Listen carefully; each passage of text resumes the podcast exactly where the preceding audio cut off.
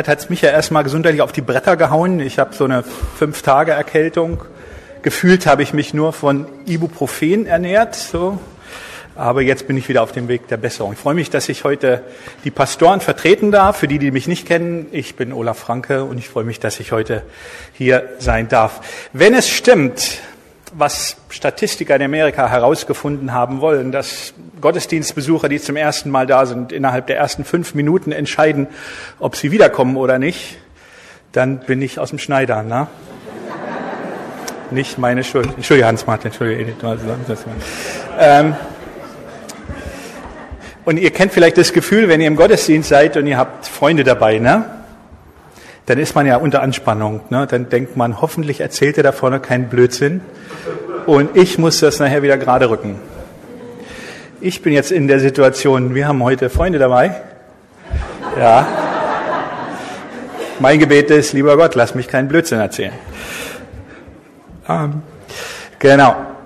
Ähm, Deswegen ist es auch gut, dass die, die Leute zum ersten Mal hier sind, herzliche Einladung, die nächsten beiden Sonntage auch wieder zu kommen. Denn das, was heute passieren wird in diesem Gottesdienst, ist nicht repräsentativ. Ähm, um die Gemeinde zu kennenlernen, muss man einfach öfter herkommen, weil so liebe Leute auch hier sind und so, das kann man ja beim einem Mal gar nicht schaffen. Ja, das war der kurze Werbeblock Lukas Gemeinde. Und äh, ich hatte so bei der Vorbereitung den Eindruck, Höre ich mich auch so blechern, wie ihr mich, hört ihr mich auch so? Soll ich lieber das Mikro nehmen? Das war ein Versuch, ne? Ich kann auch ohne, aber das ist vielleicht nicht so schön. Soll ich mal das versuchen? Nö, nö, sagt er. Ist das besser? Aber ich vermisse diesen weichen Radioton, den wir sonst immer so haben. Das macht vieles leichter. Ja, ähm, ja, mein Thema, äh, wie gesagt, das ist heute eigentlich auch nicht so ein besucherfreundliches Thema. Es soll um, um Gebet gehen. Auf der einen Seite sehr praktisch. Ähm, äh, und ich hoffe, dass viele Leute Anregungen bekommen. Aber bevor wir jetzt so ins Detail gehen, äh, möchte ich gerne, dass wir das praktisch machen, dass wir gemeinsam beten. Wir haben das schon mal gemacht vor einer äh, Predigt und äh, wir machen das einfach nochmal. Das heißt, wir haben für die Gemeindeleitung gebetet. Zu der Zeit, weil, weil wir das letztes Jahr oder vor zwei Jahren gemacht haben, waren sie auf einer Gemeinde, auf einer ältesten Klausur und da haben wir für sie gebetet. Und das wollen wir jetzt auch tun. Keine Angst, es tut nicht weh, du musst auch nichts sagen, du musst auch nicht nach vorne kommen. Entspann dich bitte jetzt mal kurz. So, es geht darum, dass wir einfach für unsere Gemeindeleitung beten und die leitenden Mitarbeiter dabei einschließen. Auf der Folie seht ihr all, einige allgemeine Fürbitten für Leiter. Ähm, was ich mir jetzt vorstelle, ist, dass wir ein bis zwei Minuten einfach Stille haben und jeder für sich betet, was ihm hier an dieser Liste wichtig ist und sagt, das möchte ich für die Gemeindeleitung beten. Das möchte ich für die leitenden Mitarbeiter beten, für meinen Hauskreisleiter, für die Leute, die die Kinderarbeit machen, die jetzt gerade unsere Kinder äh, betreuen und das ehrenamtlich tun, dass wir für sie ähm, im Gebet einstehen. Und ähm, das wollen wir jetzt tun. Heute machen wir einen kleinen pädagogischen Lernschritt nach vorne, insofern, dass du dich mal kurz umguckst. Vielleicht sitzt in deiner Nähe ein Leiter ein ältester Gemeindeleitung, Henning, der Anbetungsleiter, ein Hauskreisleiter, guck dich mal kurz um, ist der da? Und wenn ihr euch kennt und Vertrauen habt, dann darfst du da auch kurz hingehen oder rüberlangen und ihm die Hände auflegen, wenn er nichts dagegen hat oder gerade du nicht eine ansteckende Krankheit mit dir rumschleppst. Ähm, das geht auch. Okay? Da, ich sehe, die Pus sind da. Ne? Rosi, du sitzt strategisch günstig. Du brauchst einfach nur nach vorne zu greifen und schon hast du Tee. Ne? Und wir schließen die Familie natürlich. Nicht verstecken jetzt, nicht wegdecken. Es geht um Segen, um was Gutes. Okay, wir wollen einfach jetzt Zeit der Stille, des stillen Gebets haben. Und man darf die Augen aufmachen, sonst weiß man ja nicht, was da vorne ist. Ne? Pfingsten, als der Geist fiel, saßen die Leute und hatten die Augen auf, denn sonst hätten sie die Feuerzungen ja nicht sehen können. Also es ist legitim, im Gebet zu sitzen und die Augen aufzuhaben. Gut, ich schließe dann ab.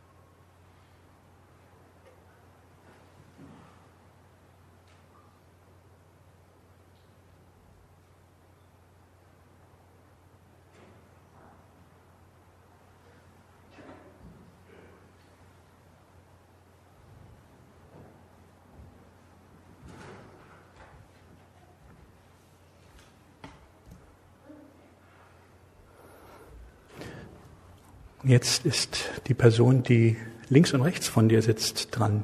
Paulus betet das für die Philippa, dass die Liebe immer reicher wird an Einsicht und Verständnis, damit ihr beurteilen könnt, worauf es ankommt. Wichtig im Leben, dass man das kann.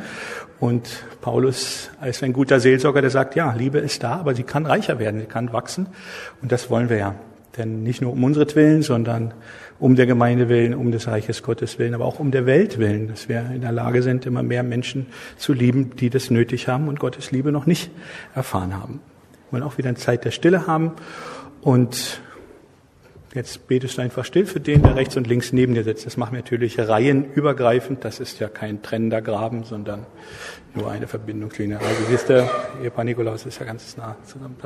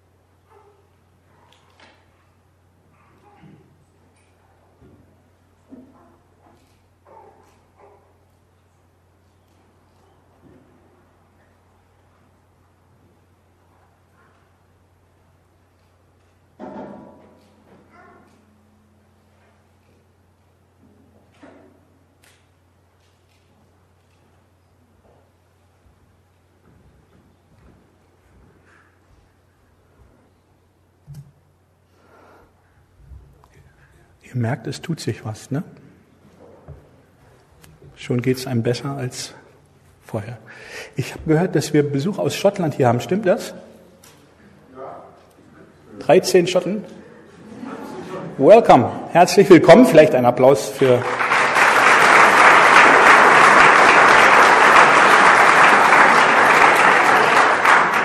I hope it's a lucky number. Ähm, einer meiner besten Freunde kommt aus Schottland. Er ist jetzt im Himmel, aber er kommt aus Schottland. Und er hat mir ein Lied beigebracht. Das klang ungefähr so. Come awa, come awa, the new. Come and paint me, tay the lamp. So klang das für mich. Um, ähm, they look puzzled.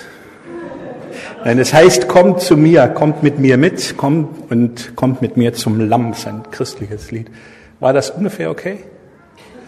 Na gut, wir sprechen nachher über Sprachverwirrung sowieso ein bisschen. Gut, ähm, es gibt Themen, über die sollte man einmal im Leben was gehört haben. Es, so in der Jugend zum Beispiel, ne, einmal sollte man was im Leben gehört haben, oder vielleicht sogar mindestens einmal im Jahr über Beziehungen und wie das vor der Ehe so läuft, oder eben auch nicht. Und ähm, oder Beziehung zu den Eltern, Umgang mit Finanzen, sind Sachen, die man einmal im Jahr gehört haben sollte oder einmal im Leben gehört haben sollte. Und so ein Thema habe ich jetzt auch mal. Also da müsst ihr jetzt einfach durch. Ich hoffe, ihr geht mit mir mit. Also, Gebet. Warum beten wir? Wie und was können wir beten? Da habe ich ein paar praktische Tipps. Und dann ähm, ja, eine spezielle Form. Und das ist dann auch eher die Bibelarbeit. Der zweite Teil schauen wir uns mal genau an, was diese spezielle Form des Gebets uns zu sagen hat. Ähm, bevor wir, ah, das überspringe ich jetzt aus Zeitgründen. Ähm, Gebet, warum? Also, es geht heute um dein persönliches Gebetsleben. Ich will nicht über Gebet allgemein sprechen in der Gemeinde oder im Hauskreis, sondern du und der Herr. Das ist äh, so heute mein Schwerpunkt. Und äh, ich weiß aber auch, dass in unserer individualistischen Gesellschaft, das muss man das dazu sagen, dass das alleinige Gebet nicht alles ist, sondern ähm, dass das gemeinsame Gebet, wie wir das ja auch eben getan haben und gemerkt haben, oh, das ist was Gutes, ähm, wenn wir als Leib Christi zusammenkommen, das ist genauso wichtig und das eine kann das andere nicht ersetzen, das soll einander durchdringen. Das heißt, wenn wir hier gemeinsam beten, das soll dir Mut machen für zu Hause. Und das, was du zu Hause betest, das soll wiederum hier die Gemeinde stärken, wenn du hier herkommst. Oswald Sanders hat mal gesagt, wenn du jemand demütigen willst, dann frag ihn nach seinem Gebetsleben. da ist was dran. Also mich kannst du da fast immer kriegen. Ähm, und deswegen ist meine, meine Predigt oder das, was ich zu sagen habe, ist heute, und das liegt mir auf dem Herzen, sehr für die, die sich damit abmühen und die äh, kämpfen, weil viele da unter Verdammnis kommen, weil sie denken, ich, ich schaffe es nicht, ich schaffe es nicht, ich schaffe es nicht. Ähm, und ich möchte, dass du von dieser, von diesem Druck frei wirst weil es nicht darum geht, dass wir irgendwelche Regeln erfüllen, sondern dass es um was ganz anderes äh, geht. Also, warum beten? Das habe ich im Internet gefunden, hat mir gut gefallen. Man kann gar nicht früh genug anfangen, mit Gott zu sprechen und ihm zuzuhören. Und Angela Merkel. Europäische Politiker bekennen sich nur selten öffentlich zu ihrem persönlichen Glauben, doch Bundeskanzlerin Angela Merkel spricht offen über ihre Gewohnheit, jeden Tag zu beten. Vor Gott bin ich Mensch, da bin ich nicht Bundeskanzlerin, sondern der Mensch Angela Merkel, sagte sie bei einer pietistischen Jugendversammlung in Baden-Württemberg. Gebet ist unerlässlich. Ich bete für alle wichtigen Anliegen und bitte Gott mir zu helfen, die richtige Entscheidung zu treffen. Der christliche Glaube kann uns helfen, um wegzukommen von Machtmissbrauch, der Verfolgung von Utopien und von Vermessenheit. Gebet. Warum? Wie gesagt, die Predigt soll dir Mut machen, ähm, da dran zu bleiben, nicht aufzugeben. Für einen ADSler zum Beispiel ist es ganz schwer, sich zu, sich zu konzentrieren und äh, dran zu bleiben und vor allen Dingen in so einer Routine immer wieder jeden Tag neu das zu machen. Das ist, als wenn man schon von vornherein ein Schlachtfeld betritt, das man äh, verloren hat. Insofern ist mir heute wichtig, dass äh, für alle, die wir hier sitzen und uns mit diesem äh, Thema beschäftigen, dass wir sozusagen ein paar praktische Tipps bekommen, was man machen kann. Du musst dir nicht jeden Schuh anziehen, sondern das sind einige Tipps und Vorschläge, die dir ein paar Ideen geben. Aber ich möchte dir auch sagen, ganz egal, wie oft du Dinge versuchst und dran bleibst, und auch wenn du es nur zwei Wochen durchhältst, ähm, äh, das ist immer noch besser, als es gar nicht zu versuchen. Denn für die zwei Wochen war es gut und richtig. Und ähm, Gott schuf auch den Konjunktiv. Er sieht dein Herz, er sieht, dass du wolltest und aber es nicht geschafft hast. Das ist ihm viel wichtiger, als wenn du aufgibst und gleichgültig in der Ecke hängst. Denk an deine eigenen Kinder, die versuchen und irgendwas nicht schaffen. Da wirst du auch nicht sagen, na, lass es doch bleiben, mit dir rede ich nicht mehr, sondern du siehst doch ihr Herz an. Du siehst doch, dass sie das wollen und du willst ihnen doch helfen, zum Beispiel beim Fahrradfahren oder was auch immer. Also, es gilt für die, die in Christus Jesus sind, gilt, gibt es keine Verdammnis. Keine Verdammnis.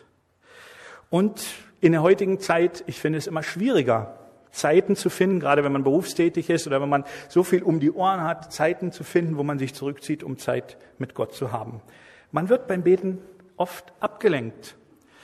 Ähm, für die, die das jetzt nicht sehen können, zum Beispiel die, die die Predigt jetzt im Internet hören, ähm, hier ist eine Karikatur von einem Pastor, der betet und der eine himmlische Offenbarung hat. Die wird dadurch ausgedrückt, dass sozusagen dieses Schöpfungsbild von Michelangelo, da sie, der Himmel tut sich auf, aber die Tür tut sich auch auf und äh, eine Frau kommt rein und sagt, Herr Pastor, wir wissen ja nicht, womit Sie gerade beschäftigt sind, aber wir warten schon seit fünf Minuten, um mit Ihnen über den kaputten Haartrockner in der Damentoilette zu sprechen. Also, es gibt immer Dinge, die einem abziehen wollen. Das sind einfach Umstände und da müssen wir sehen, wie schaffen wir das, ähm, dran zu bleiben. Und ich möchte euch fünf kleine Schlüssel mitgeben. Da sind wir beim Thema wie und was. Merkt euch das Wort Smile. Und ähm, hinter diesem Wort Smile verbergen sich, hinter den Buchstaben verbergen sich fünf Schlüssel. S, wenn du betest. Schlicht und einfach. Bete so, wie du kannst und nicht so, wie du nicht kannst oder wie du glaubst, dass du beten müsstest. Therese von Lisieux sagte, ich sage Gott wie ein Kind, was ich möchte, ohne besondere Wortwahl und irgendwie scheint Gott mich immer zu verstehen. Mit Gott darfst du Deutsch reden, ganz einfach. M wie Modell, Model, Methode, Vorbild. Jeder hat so seine eigenen Vorlieben und Methoden und, und äh, Dinge, wie er betet und wie er seine Zeit mit Gott gestaltet. Und das ist gut und richtig. Aber auch jeder braucht so etwas, um zu sehen, woran kann ich mich denn orientieren? Was passt zu mir? Einige gehen mit Gott spazieren, einige beten beim Joggen. Ähm, und es gibt viele interessante Hilfen im Internet. Und wenn wir wachsen wollen, sind Hilfestellungen und Vorbilder und Modelle hilfreich und wichtig, weil wir sonst bei dieser Gebetsart stecken bleiben, die ihr sicherlich so kennt, so von eurem eigenen Anfang. Ja, Herr, ich möchte echt einfach, dass du und Amen und so. Ne? Das da, wir wollen ja Gott besser kennenlernen und mit dem Umgang haben. Und da ist es gut, dass wir einander helfen. Und manche beten in den Ferien anders als im Alltag. Und ich möchte jetzt einfach ein paar Sachen vorstellen. Ähm, was ist das? Das ist ein Teelöffel. Das ist ein Teaspoon. Der ist auf englischen Backrezepten abgekürzt TSP. TSP steht für Thank you, sorry, please. Das wäre so die Minimalstruktur, die jeder so im Kopf haben kann, was, was, ein, was hilfreich ist für ein Gebet. Das, was wir eben, wir haben das gesungen, wir haben das heute gehört, das war ja schon das Thema, einfach Dankbarkeit kultivieren, Gott danken. Dann äh, sorry, nicht nur für die Sünden, die man begangen hat, für das, wo man merkt, das war falsch, sondern dass man auch die Sachen vor Gott bringt, die nicht gut gelaufen sind, für die man nichts konnte. Und dann natürlich Bitten vorbringen, die Anliegen vorbringen, die man hat. Ich habe heute Morgen fiel mir noch ein, ich hätte BVB machen können. Das passt ja zu unserem Hauptpastor mit Schal und so. Ne? Bedanken, verzeih und bitte, dann hätten wir BVB. Also das könnt ihr in Gedanken noch anhängen. Aber wie gesagt, es war jetzt zu spät, das noch einzufügen. Dann aus dem Alpha-Kurs, das fand ich auch immer sehr hilfreich. In der deutschen Version ist es das Wort Abba, Vater, zu dem wir ja beten, und im Englischen das Wort für Apostelgeschichte Acts. Aber dahinter verbergen sich die gleichen Dinge. Ähm, erste Anbetung. Das, was wir heute auch schon getan haben, dass wir Gott sagen, wie sehr wir ihn schätzen, wer er ist, wie wichtig er ist, sein Charakter und was wir für ihn empfinden, dass wir uns vor ihm neigen. Das zweite ist Bekenntnis, Confession, dass wir auch wieder das, was, was uns auf dem Herzen liegt, ihm sagen, aber dass wir auch das Wort Gottes bekennen, seinen Charakter. Und auch hier wieder Thanksgiving, Bitte und Dank. Und dass wir unsere Bitten und Anliegen vor ihn bringen. Das habe ich im Internet gefunden. Das ist ein bisschen kurios, aber ich dachte, ich zeige euch das mal. Da hat einer sich ein Prayer Wheel ausgedacht. Das ist wie so ein Glücksrad. Und dann wird das, dreht er das und dann das, was da ist, das macht er dann halt. Ne? Also was wäre jetzt dran? Tell God he is God and he does great work. Also bete Gott an, sag ihm, dass er gut ist und dass er großartige Dinge tut. Also das ist so ein bisschen personenbezogen. Mein Ding wäre das nicht so, aber es ist vielleicht für die jüngere Generation eine abwechslungsreiche äh, Sache. Äh, man kann das Vaterunser als Gebetsmodell beten. Man kann sagen, ich bete das Vaterunser, aber ich sozusagen nehme das als Gebetsmuster, dass ich sage, Vater und dann unser Vater zum Beispiel und dann sozusagen das als Baum nehmen ohne Blätter und dann um diese Aspekte, die da genannt werden, herum zu beten. Gott, Vater, mein Vater, unser Vater, was heißt das und so weiter. Oder den Psalm 23 äh, zu beten. Wir haben das äh, auf der Freizeit angeboten bei einer Gebetsstation und der Henning hat gesagt, dass ich habe das dem Psalm 23 noch nie so bewusst meditiert oder gebetet. All das sind Dinge, die sollen euch Anregungen geben oder du nimmst deine Lieblingsbibelstelle und schaust dir die an und sagst, das möchte ich, da möchte ich mir jetzt Zeit nehmen, da dran zu bleiben.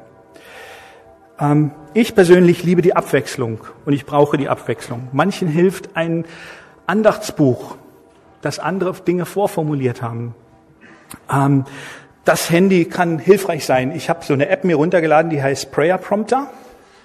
Ähm, da kann ich Gebetsanliegen eintippen oder Leute, für die ich beten möchte, aber weil ich nicht immer die ganze Liste machen möchte, bietet er mir sozusagen jeden Tag äh, eine Person oder ein Anliegen an oder mehrere. Das sind dann so verschiedene Bereiche. Das hilft mir äh, sehr, wenn ich sozusagen in der Fürbitte sein möchte. Dann, was manche machen, um 12 Uhr mittags meldet sich mein Handy leise und da steht dann Mittagsgebet. Und dann bete ich das Vaterunser. Ich habe nicht immer Zeit dazu, aber das ist so eine einfache Sache, dass ich auf der Höhe des Tages innehalte und wenn sich das meldet und das gerade geht, dass ich das mache im Stillen oder laut. Interessanterweise haben meine Kinder das irgendwann mitgekriegt. Da lag das Handy auf dem Tisch, Mittagsgebet, meine Tochter, Papa, Mittagsgebet. Und dann haben wir, und sie haben mitgebetet, das Vater unser. Das war in 15 Sekunden war das vorbei, aber das war eine tolle Sache und ich fühlte mich toll. Ähm, und der Herr, glaube ich, auch ein bisschen.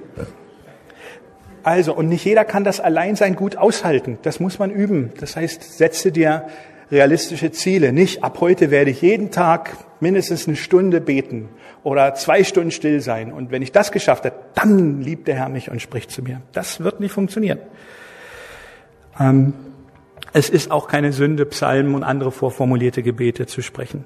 Ich würde einladen, was diese Vorbilder, Modelle und Methoden äh, angeht, im Hauskreis drüber zu sprechen. Das ist mir auch lieber, als wenn ihr die Predigt zerpflückt, sondern sprecht darüber, ähm, was, wie betest du? Wie machst du deine stille Zeit? Und nicht, wir übertrumpfen uns jetzt in äh, frommer Fassade, sondern wir reden einfach, was hat mir geholfen?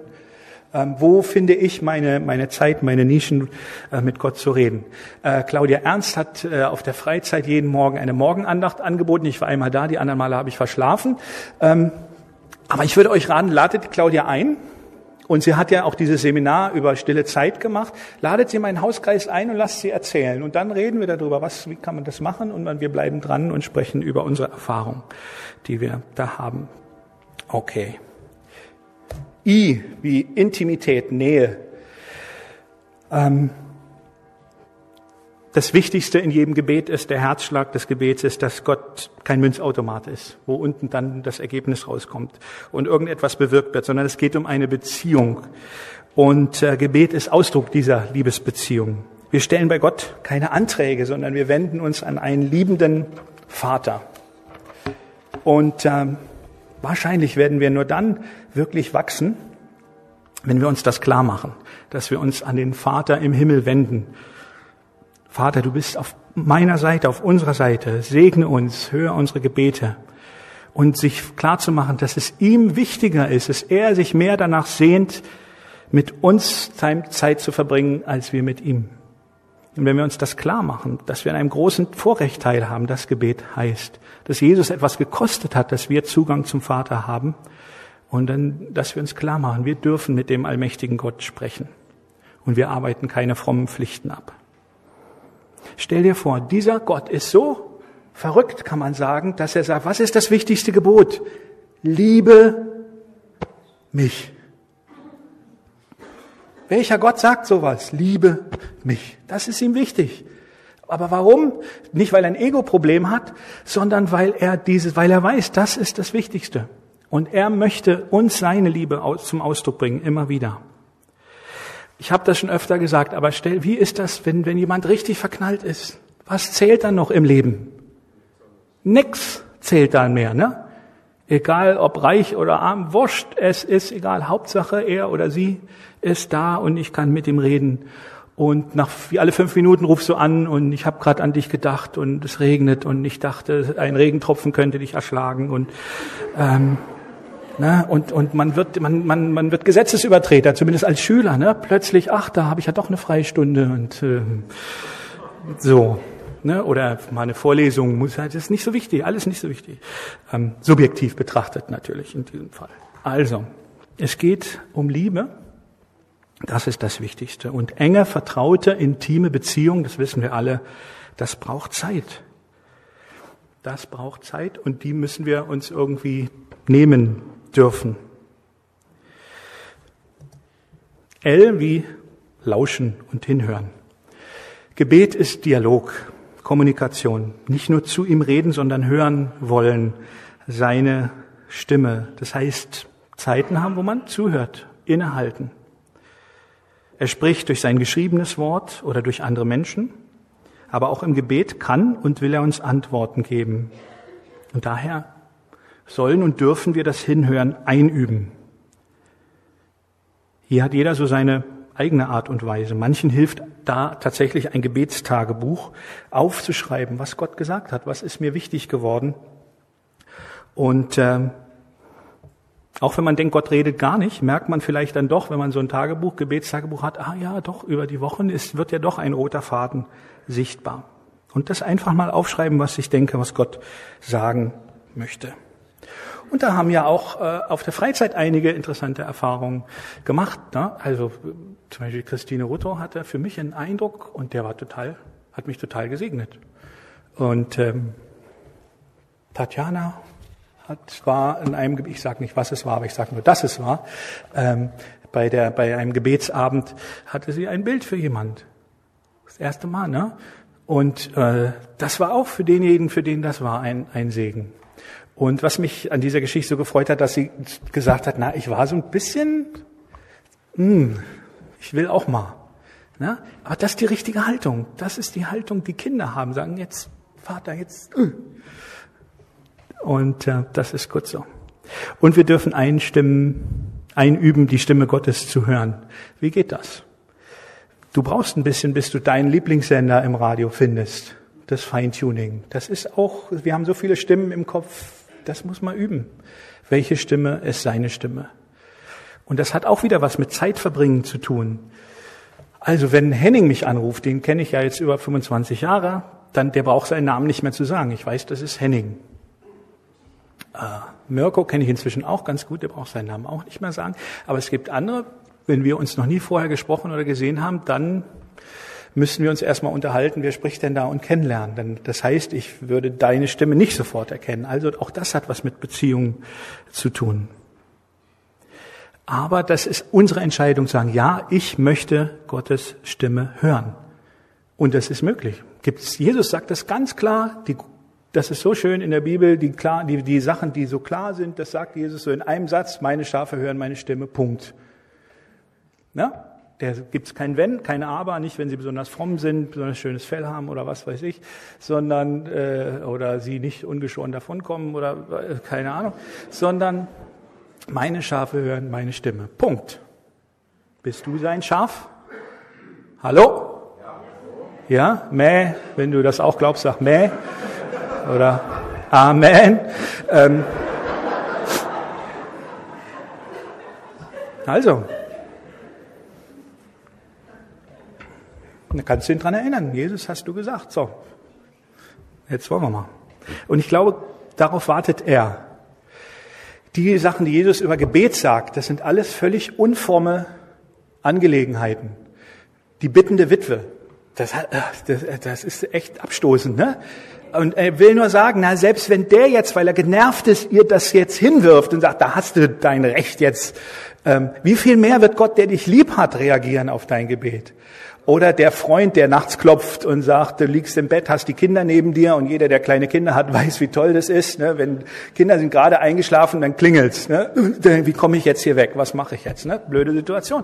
So, auch da sagt Jesus, selbst wenn der auch nur wegen der Aufdringlichkeit des anderen ihm da das gibt, warum er verlangt, wie viel mehr wird der himmlische Vater euch den Heiligen Geist geben? Und ich glaube, dass Jesus uns genau damit herausfordern will und sagt, wie ist unser Gebetsleben? Wollen wir wirklich? Haben wir wirklich eine Not oder sagen wir, na ja, Jesus, du bist da, ich bin da und wenn du mich segnen willst, na dann halt, ne? Das ist, das ist Beleidigung, das ist keine, das ist kein Glaube, das ist gar nichts, da brauche ich auch keinen Glauben. Ähm, die Frage ist sozusagen, was ist unsere Erwartung? Natürlich weiß ich, was ist unser Ziel? Wollen wir hören? Wollen wir hören? Natürlich weiß ich aus eigener Erfahrung und auch von Gesprächen mit vielen, es wird Rückschläge geben, dass wir denken, wo ist Gott?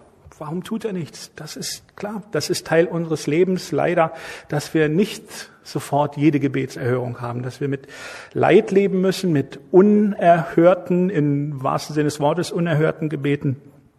Äh, aber wir bleiben dran, weil wir auch die andere Wahrheit kennen, dass Jesus uns liebt, dass Gott uns liebt und dass er gerne gibt. Und wenn wir dranbleiben, dann können Bibelverse, Visionen Ermutigungen herauskommen, die andere segnen und die Gemeinde segnen. Ähm, e wie Erwartung. Ähm, Jesus sagt, wenn wir beten und Glauben haben, dann werden Dinge geschehen. Also lasst uns konkret mit einfachem Glauben mit Gott rechnen.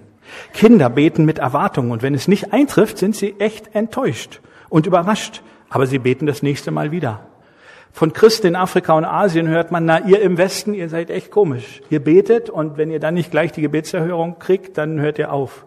Wir bleiben dran, wir, wir beten. Ähm, und woher kommt dieser Erwartungs, dieses erwartungsvolle Vertrauen? Woher kommt das? Ähm, zum Beispiel, indem wir eine Dankbarkeit kultivieren. Lobe den Herrn, meine Seele, vergiss nicht, was er dir Gutes getan hat danken für das, was Gott getan hat. Heilungen, Ermutigungen, Reden äh, und so weiter und so fort.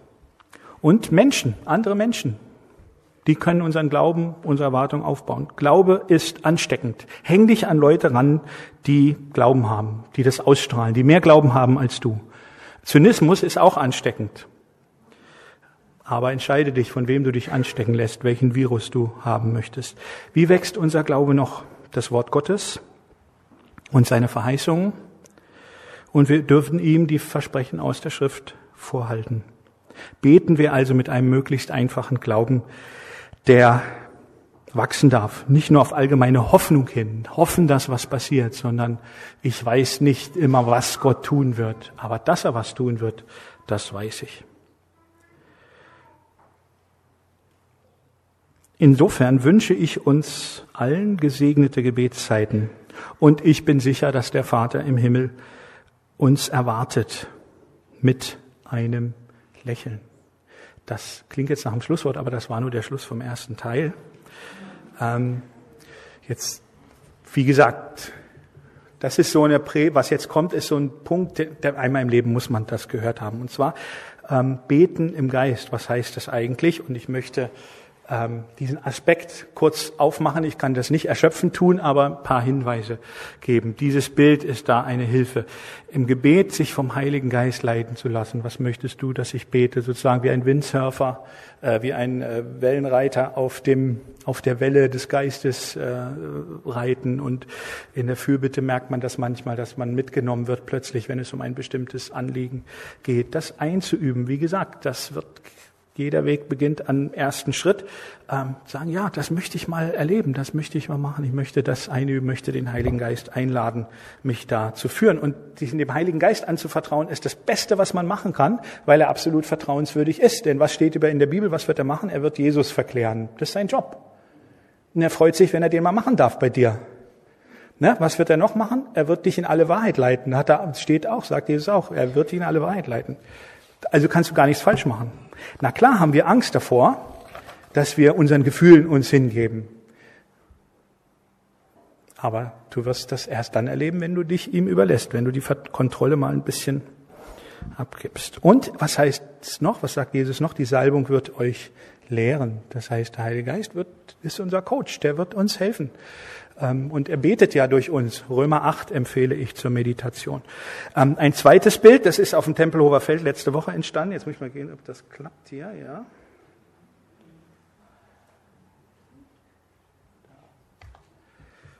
So. Der Wind des Heiligen Geistes.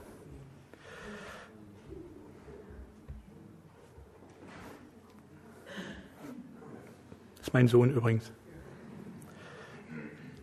Ja, der Drache bringt uns nach vorne und will diesen kleinen Clip jetzt nicht überinterpretieren, aber äh, auch das hat ist ein Bild für Gebet, ne? dass wir uns in den Wind hineinbegeben und uns hineinnehmen lassen. Gott, was möchtest du? Ähm, was kann ich jetzt beten? Was kann ich jetzt tun? Und äh, ein Teil des Gebets im Geist, das Thema ist weiter, aber ein Teil dessen ähm, ist das, was die Bibel Sprachengebet nennt. Dazu möchte ich einige Gedanken sagen, aber das Erste, was ich dazu sagen möchte, ist, ähm, dass mir bewusst ist, dass das für manche kein einfaches Thema ist. Und ähm, das Erste, was ich sagen möchte, ist, ich bitte die um Vergebung, die durch andere Christen, die das Sprachengebet falsch gewertet haben, unter Druck gebracht wurden und gesagt haben, wenn du das nicht hast, bist du kein richtiger Christ oder du hast den Heiligen Geist nicht. Ich möchte euch wirklich darum um Vergebung bitten, denn ähm, ich weiß, dass viele so ähm, verletzt wurden, weil diese unbiblische Art und Weise ähm, mit ihnen umgegangen wurde. Und das ist für manche echt traumatisch. Ich hab, äh, als ich einmal eine, zwei Leuten gegenüber saß, denen ich das gehört habe, die hier in der Gemeinde sind, habe ich genau das gemacht. Und ich habe ihnen nicht erklärt, dass das alles falsch war und ich erkläre ihnen jetzt mal, wie das richtig geht, sondern ich habe das tut mir echt leid, dass das mit euch passiert ist. Das ist absolut nicht im Geiste Jesu und nicht richtig.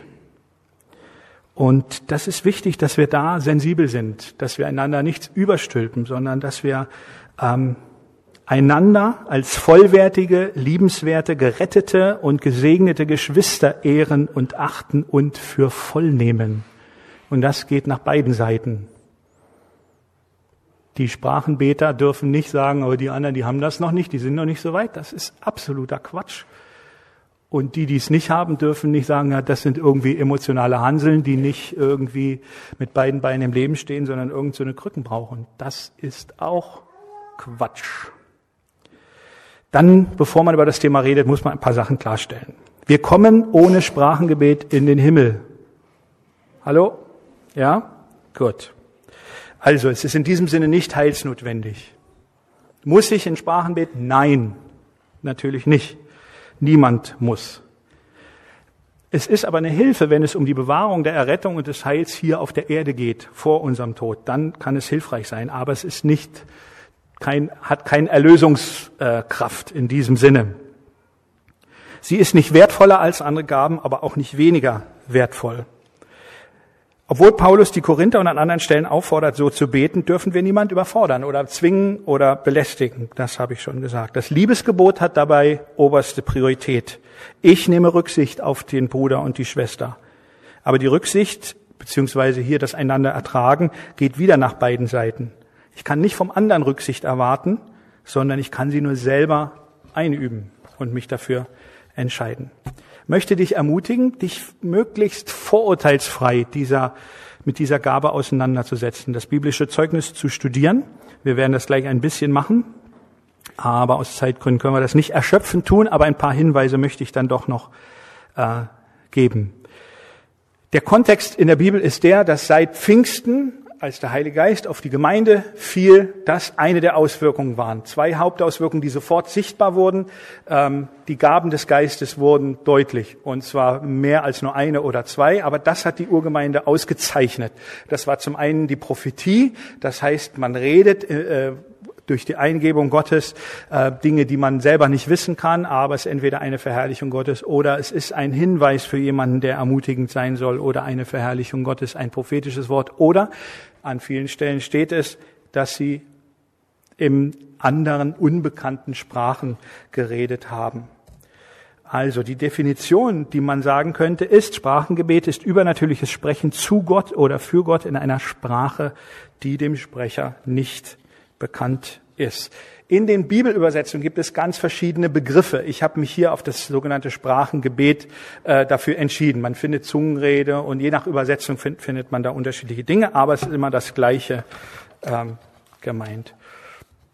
Und wir wissen aus der Korrespondenz von Paulus mit den Korinthern, dass es da Schwierigkeiten gab. Offensichtlich gab es da im Gottesdienst ein bisschen Durcheinander. Und was ich beim Paulus so schätze, ist, dass er hätte ja sagen können, Leute, ich habe euch gegründet, aber das habe ich mir nicht vorgestellt. Was seid ihr für ein Sauhaufen? Ähm, macht doch den Laden dicht. Das ihr könnt ihr benehm, könnt ihr nicht benehmen. Ihr, ihr wollt Abendmahl feiern, dann stattdessen fresst ihr euch voll, wartet nicht aufeinander. Äh, ihr lebt im Ehebruch und, äh, und dann, wenn ihr Gottesdienste habt, dann geht's da to wabo, kein nichts Vernünftiges, keine Ordnung. Da sagen können, ja, seid ihr denn noch ganz gut beieinander? Lasst den Mist. Nein, er nimmt sich 15 Kapitel Zeit um denen zu erklären, wie geht das denn jetzt mit dem Reich Gottes. Und verdanken diesem, dieser Chaostruppe in Korinth, verdanken wir eine der schön, verdanken wir die schönsten Bibelstellen über das Abendmahl, über die Auferstehung, äh, 1. Korinther 13, die Liebe. Das hätten wir ohne diese Leute nicht. Stellt euch das vor. Das heißt, also wenn er mit denen klarkommt und da sowas Schönes wie der erste Korintherbrief rauskommt, das gibt Hoffnung für die Lukasgemeinde, oder? Ja? Also so schlimm sind wir nicht. Ne? Also gibt ja dieses, dieses Gebet, Herr, danke, dass ich nicht bin wie dieser Zöllner. Ne? Da können wir jetzt beten, Herr, danke, dass wir nicht so sind wie die Korinther. So, also. Ähm, Vielleicht notiert ihr euch ganz schnell unten die Bibelstellen. Römer 8 lässt sich da sehr schön äh, meditieren. Also ich bin ja so der Pastor, der den Schafen sagt, wo es was zu fressen gibt, aber fressen müsst ihr jetzt selber. Da haben wir nicht die Zeit zu im Moment. Ähm, 1. Korinther 14 gucken wir uns gleich an und dann Epheser 5 und Epheser 6. Da geht es einmal um äh, werdet voll Heiligen Geistes. In Epheser 6 ist die geistliche Waffenrüstung. Er sagt, betet im Geist und dann zieht die geistliche Waffenrüstung an, das Wort Gottes als Schwert. Und dann Judas, hört man ja auch seltene Predigt drüber, über diesen Brief, nur ein Kapitel, da geht es meistens um Irrlehrer und auch nicht immer sehr liebevoll. Ähm, aber er sagt, wie könnt ihr euch gegen Irrlehre schützen? Judas 1, 20, 1, äh, 20, 21, der eine der schönsten Verse, die oder die mir sehr gut gefallen. Aber jetzt ganz kurz und dann kommen wir auch schon zum Ende. Ähm, die Bibelstellen. Also was schreibt Paulus hier? Erstens Sprachenrede. Wer in Sprachen redet oder betet, redet nicht zu Menschen, sondern zu Gott. Also was ist das? Ganz einfach, es ist Gebet. Per Definition, wie Paulus das hier sagt. Also dürfen wir vom Sprachengebet reden. Und auch das beinhaltet das Vorrecht, Zugang zum Thron Gottes zu haben. Und durch Leiden, Tod und Auferstehung unseres Herrn erst möglich wurde, dass das äh, kommt. Und ähm, es heißt, wir reden die Geheimnisse Gottes, die wir selber nicht verstehen. Aber sozusagen durch das Sprachengebet ist eine Methode, dass der Heilige Geist durch uns beten kann. Dann zweitens, 1. Korinther 14, 4, ich muss die Verse überspringen, weil Paulus immer dazwischen redet, wie, wie soll das Sprachengebet in der Gemeinde äh, eingesetzt werden. Das ist aber heute nicht mein Thema, sondern es geht nur um das persönliche Gebet. Kurze Sätze brauchen keine lange Auslegung. Wer in Sprachen redet, er baut beim alte Luther-Übersetzung bessert sich selbst. Also, jetzt meine Frage an dich. Möchtest du besser werden? Möchtest du aufgebaut werden? Jeder Mensch möchte das doch. Hier ist ein Mittel, wo du das haben kannst und das dich davor bewahren kann, Entmutigung und Verzweiflung ausgeliefert zu sein. Ist nicht das Einzige, was dich ermutigt, was dich bessert. Bibellesen, Gemeinschaft, das Abendmahl, Gebet, alles sind das Mittel zur Erbauung und zum Wachstum. Aber das Sprachengebet ist eben auch eins. Und es ist ein Geschenk, ein Geschenk Gottes an dich. Und das finde ich das Schöne. Und ähm, dann jetzt kommt, das ist für, was jetzt kommt, ist für die meisten schwierig, besonders für uns hier im Westen. Wenn ich mit Spra in Sprachen bete, betet mein Geist. Mein Sinn oder Verstand, nus aber, bleibt ohne Frucht oder ist fruchtlos. Das mögen wir gar nicht gerne hören. Aber es steht da. Der intellektuelle, der geniale Theologe und brillante Rhetoriker, der inspirierte Schriftsteller und geniale Denker Paulus macht diese spannende Feststellung. Herr Professor. Wir werden ja darauf erzogen in unseren Schulen, in unserer Gesellschaft, dass genau das nicht passiert. Dass nichts an unserem Verstand vorbeigeht. Und das ist gut so. Ich sage nicht, dass man jetzt hier das Christentum ist, dass das abgeben. Paulus beweist ja das Gegenteil und alle Schreiber des Neuen Testaments und Alten Testaments im Gegenteil.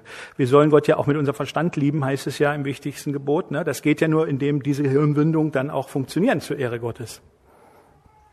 Aber er sagt hier eigentlich nichts anderes als, es soll einen Bereich geben. Einmal soll dein Verstand die Klappe halten. Einmal soll deutlich werden, dass der nicht das letzte Wort hat, sondern dass du auch dein Denken, dein Sprechapparat, dein Körper Gott zur Verfügung stellst und dich ihm ganz anvertraust. Das ist das, was er hier sagt. Und keine Angst, du verlierst nicht das Bewusstsein, du verfällst nicht in Ekstase, ähm, habe ich jedenfalls weder bei mir noch bei anderen, die das praktizieren, erlebt. Ähm, aber in dem, was du betest, was den Inhalt angeht, hast du keine, keinen Zugriff. Das entzieht sich deinem Verstand. Der ist da fruchtlos. Warum macht Gott das? Um uns zu demütigen? Das glaube ich nicht, sondern vielleicht, dass wir an so einem Punkt uns ihm anvertrauen und sagen, ja, ich liefere mich dir aus und es wird schon gut sein. Das ist eine Vertrauensfrage. Da brauche ich ein bisschen äh, Glauben. Und äh, alles das, was wir hier haben, das hat auch was mit Fürbitte zu tun. Ne? Und, und manche sagen dann, ja, gar Gott, ich bete alles, was du willst, wenn ich nur verstanden habe, worum es geht und was du damit tun willst. Ne? Und vielleicht sagt Gott dann, na ja, also ich muss hier ein paar Galaxien managen und habe ziemlich viel zu tun und jetzt willst du, dass ich dir das alles erst erkläre, bevor du aktiv wirst. Nee, das wächst. Unser Verständnis von Gott wächst, indem wir gehen. Wir learning by doing. Das möchte ich uns gern mitgeben, dass wir äh, uns damit auseinandersetzen. Gott neu fragen, Herr, ist das eine Gabe, die du mir geben möchtest? Und wie gesagt, das Wichtigere ist aber, dass wir liebevoll, verständnisvoll und geschwisterlich damit umgehen. Die Geschenke, die Gott uns geben will, sind nicht dazu da, dass wir sie einander um die Ohren hauen, dass wir damit angeben, dass wir damit unsere Geistlichkeit zur Schau stellen. Das ist es nicht. Letztendlich ist Charakter wichtiger als Charisma. Aber beides gehört im Idealfall zusammen. Denn das Charisma hilft uns, den Charakter zu stabilisieren und der Charakter hilft uns, mit den Charismen umzugehen. Wenn du wissen willst, wie man es nicht macht, lies die Geschichte von Simson durch. Der hatte viel Charisma, der hatte viel Salbung, aber wenig Charakter. Ähm, aber wir sehen Jesus, wir sehen die Apostel. Es geht, es geht, wenn wir eine dienende Haltung haben und wenn wir sagen, Herr, wenn das etwas ist, was du für mich hast, dann möchte ich das gerne auch haben. So hat es bei mir angefangen. Und damit schließlich, ich schließe, ich habe im Hauskreis gehört, dass die Leute so komische Sprachen beten und ich habe gedacht, ach, die haben den Herrn Jesus so lieb, die haben alle einen Hebräischkurs gemacht, weil Jesus ja Hebräisch. Habe ich wirklich gedacht. Ich war 19, ich war jung und hatte keine Ahnung. Und ich war, hatte Gott sei Dank auch keine Ahnung, was das zumindest in den 80ern für eine große Kontroverse war, als ich mich bekehrt habe. Und habe dann meinen Bruder gefragt, was ist denn das? Und er hat gesagt, ja, das ist das Geistesgaben, das schenkt Gott jedem, der sein Kind ist. Das war die ganze Theologie, die ich hatte zu der Zeit. Und da habe ich gesagt, ja Gott, ich bin jetzt dein Kind. Wir waren immerhin schon drei Wochen dabei geblieben. Und habe gesagt, ich bin dein Kind, ich will das auch haben. So. Und irgendwann, ich weiß leider das Datum nicht mehr, aber relativ schnell danach merkte ich, es war äh, da. Also auch ganz unspektakulär. Aber mein, mein Appell ist, was Gebet angeht, dass wir unsere Beziehung mit dem Herrn uns neu ausstrecken zu ihm, dass wir sie pflegen und hegen und ganz neu uns auf die Suche machen, alles entdecken, was er uns geben möchte. Und natürlich gibt es noch mehr als nur das eine, äh, was es gibt. Ich bedanke mich für euer sehr geduldiges Zuhören. Ich möchte anbieten, und da bitte ich euch, dass ihr ganz diszipliniert seid und nach Beendigung des Gottesdienstes den Saal ganz schnell verlasst, denn ich möchte gerne anbieten, dass alle die, die sagen, ich bin Kandidat, ich möchte gerne diese Gabe haben, ähm, ich würde gerne mit euch beten. Das bedeutet aber, dass ihr hier bleibt, die das wollen, ganz mutig seid und wenn ihr sagt, ja, das brauche ich oder ich möchte mich dem neu aussetzen oder ich merke, ich habe da dicht gemacht oder was auch immer, und wir wollen gerne für euch beten mit ein paar Geschwistern und die anderen gehen bitte ganz lieb raus. Gibt's heute Essen? Super, es gibt Essen. Perfekt. Was gibt's? Wissen wir nicht. Bestimmt was Gutes. Okay, ich bete noch und dann schließen wir den Gottesdienst. Herr Jesus, danke für dein Wort. Danke, dass wir das Vorrecht haben, dass du uns das Vorrecht erworben hast, dass wir vor mit Zuversicht zum Thron der Gnade kommen dürfen. Danke, dass es Leben mit dir ein Abenteuer sein kann. Herr, ich bitte für die, die sich schwer tun, für die Gebet manchmal total langweilig und ätzend ist, Herr, dass du neu reinkommst, neu einsteigst, Herr. Und wir wollen dir ganz neu auch unser Gebetsleben ausliefern, dass du reinkommen kannst, dass du, Heiliger Geist, jedem Einzelnen auch zeitliche und örtliche Nischen zeigen kann, wo er doch fünf Minuten sich Zeit nehmen kann, um mit dir zu reden, um dich besser kennenzulernen. Denn du bist es wert in deiner großen Liebe zu uns und wir wollen in unserer Liebe zu dir immer mehr wachsen und reicher werden, damit wir verstehen, worauf es ankommt. Und wir sitzen da alle im gleichen Boot und ich bitte dich um ganz viel gute Gespräche und gute Erfahrungen, denn wir wollen wachsen und wir wollen eine betende Gemeinde zu deiner Ehre sein. Amen.